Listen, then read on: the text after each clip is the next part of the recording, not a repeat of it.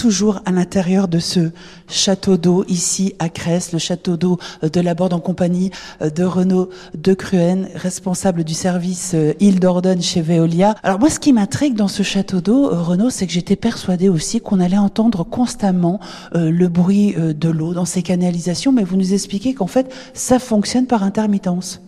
Oui, tout à fait. En fait, le château d'eau fonctionne selon le principe des vases communicants. Euh, le rôle du château d'eau, c'est d'assurer en fait une alimentation en eau en quantité suffisante, quelle que soit la demande, et ça à une pression constante. En fait, vous avez l'eau qui est entreposée tout en haut de la cuve, là, tout mhm. en haut du réservoir, et en fait, ça fait un tampon entre la demande et l'unité de production. Euh, dans la cuve, en fait, vous avez des sondes de niveau qui mesurent constamment la hauteur d'eau que l'on a en stock dans ce réservoir.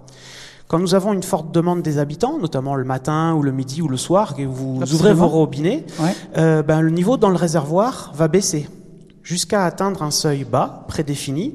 Et dans ces cas-là, vous avez une information qui est envoyée automatiquement à la station de pompage qui va se mettre en route pour alimenter le réservoir. Et là, vous allez entendre l'eau qui va passer dans les canalisations et remplir le réservoir. Une fois que vous avez atteint le niveau haut dans le réservoir, à ce moment-là, la station de pompage s'arrête.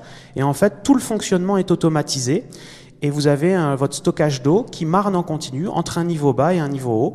Et en fait, le consommateur ne s'aperçoit de rien, il a toujours de l'eau à son robinet. Donc tout est mécanisé aujourd'hui Oui, tout est automatisé, tout fonctionne avec les systèmes de télégestion et, il n'y a plus l'intervention humaine en permanence euh, pour assurer le, le niveau dans le réservoir. Donc on a compris que le château d'eau, ça stocke de l'eau, mais ça assure d'autres missions également ou pas? Alors oui, bien sûr, effectivement, stocker l'eau et assurer l'eau euh, aux populations, c'est la mission principale du réservoir. Ça permet d'assurer cette pression d'eau constante en quantité pour l'abonné.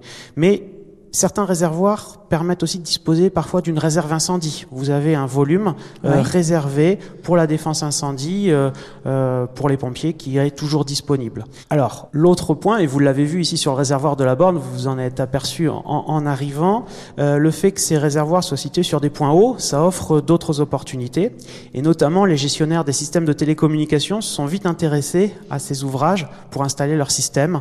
Et donc, vous pouvez observer sur, en haut du réservoir qui offre là une altitude encore supérieure, Absolument. Et ben, des antennes de télécommunication. Euh, alors en général, c'est pour la téléphonie mobile, mais ça peut être aussi des antennes de radiocommunication qui peuvent être utilisées par les secours, par exemple. Ça provoque parfois, chez certaines personnes, des inquiétudes, justement, sur la présence de ces antennes euh, en haut des châteaux d'eau. Alors je tiens à préciser, bien sûr, que ces systèmes de télécommunication ne génèrent aucun risque pour la qualité de l'eau qu'on distribue. Bon, je profite de votre présence, Renaud, pour continuer à visiter et à comprendre le fonctionnement du château d'eau ici à Crèce.